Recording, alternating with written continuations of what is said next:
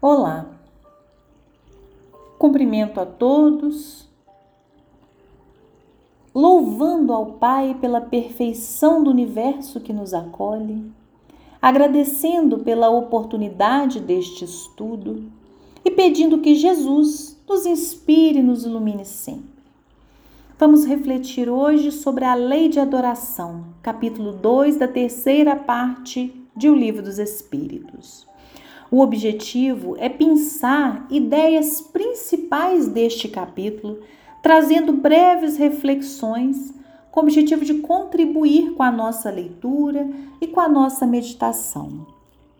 A ideia aqui é resgatar, iluminar, trazer à tona alguns eixos centrais do capítulo para que possam direcionar a leitura e a meditação. Vamos começar, como de costume, pensando qual é o sentido da palavra adoração. Este vocábulo deriva do latim adorare, que vem a ser falar com. Também nos dicionários, se procurarmos, iremos encontrar sinônimos para adoração, tais como enobrecer, glorificar, venerar.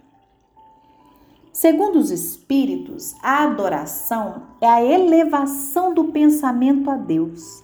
É a prática que aproxima a criatura do Criador. Esta explicação inicia o capítulo 2, quando Kardec pergunta em que consiste a adoração, e os espíritos respondem na elevação do pensamento a Deus. Deste, pela adoração, aproxima o homem sua alma. E aí os espíritos continuam ensinando, explicando né, e esclarecendo que a postura de adoração é inata no ser. E se lembrarmos lá do capítulo 1, da questão 621, que diz que as leis divinas estão gravadas na consciência de cada espírito, nós entenderemos aqui por que, que eles falam que a postura de adoração é inata, ou seja, o indivíduo já nasce com essa postura. Ao termos a gravação das leis divinas em nossa consciência, nós podemos compreender por que, que é que desde o ser mais selvagem até o mais evoluído, o homem sempre buscou a ligação por meio da adoração. Os seres, independentemente do estado evolutivo, buscaram e buscam, de alguma forma, falar com Deus, venerar a Deus.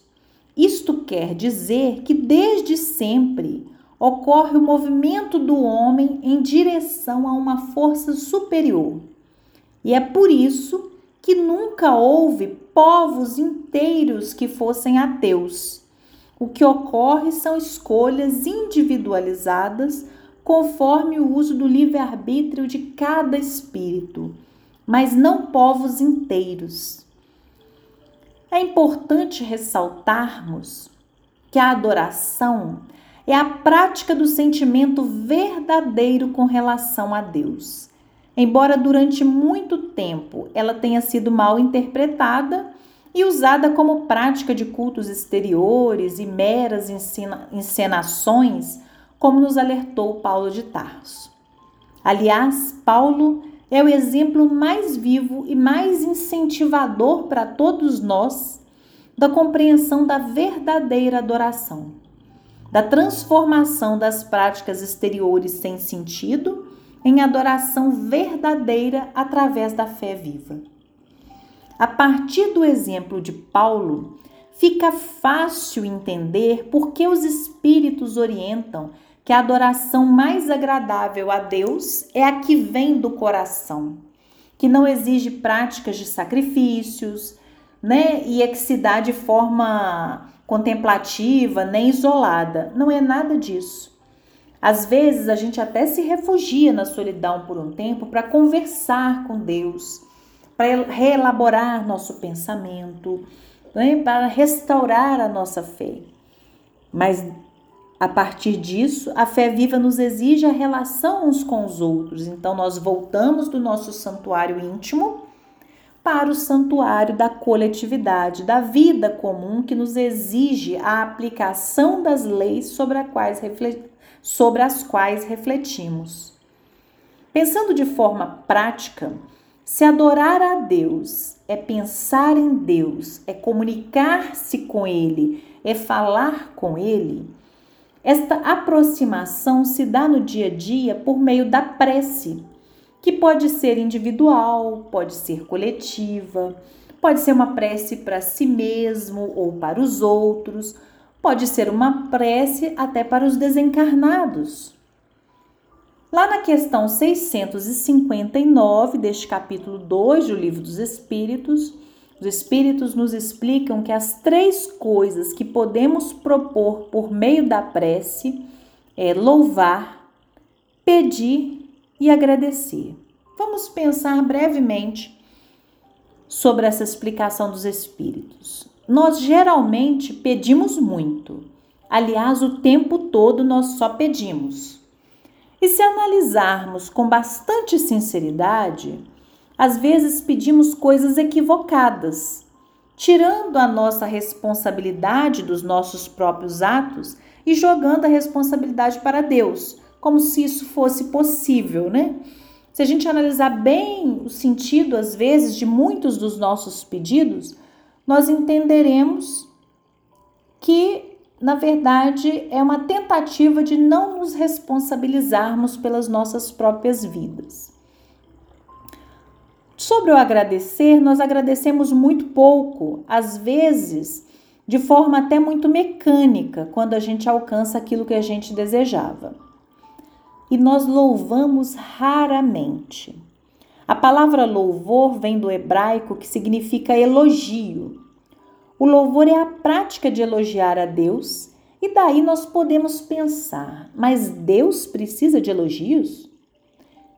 Ele não precisa realmente. Mas estes elogios, né, este louvor, ele não tem a ver é, com a forma que nós entendemos o elogio, como palavras soltas ou até bajuladoras. Louvar a Deus é exaltar a Deus, é resgatar em nossa memória os seus atributos, para que possamos senti-lo, uma vez que a nossa compreensão sobre ele é muito limitada. Louvamos a Deus por meio de canções, de leituras, de palavras, de pensamentos e de ações que exaltam a perfeição e o nosso desejo de estarmos ligados de alguma forma ao Criador.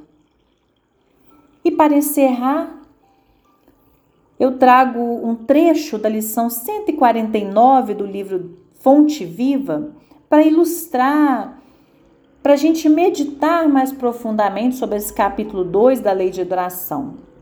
Este trechinho do livro Fonte Viva, que eu quero usar como ilustração, foi ditado por Emmanuel a Francisco Cândido Xavier e tem como título No culto à prece. E Emmanuel diz assim: Para que nos elevemos com todos os elementos de nossa órbita, não conhecemos outro recurso além da oração, que pede luz, amor e verdade.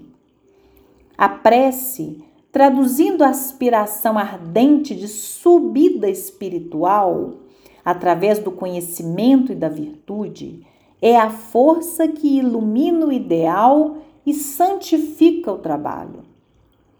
Narram os atos que, havendo os apóstolos orado, tremeu o lugar em que se encontravam e ficaram cheios do Espírito Santo Iluminou-se-lhes o anseio de fraternidade.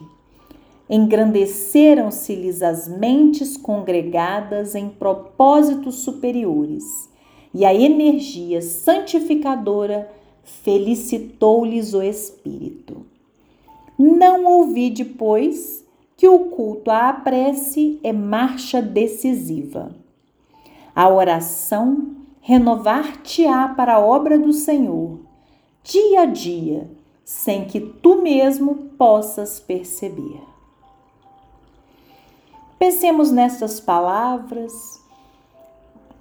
que possamos ler todo o capítulo 2 do Livro dos Espíritos, refletindo sobre o verdadeiro sentido da oração, sobre a responsabilidade dos nossos atos e como podemos colocar as nossas preces em ação. Encerro com votos de paz, saúde e bom ânimo a todos. Grande abraço.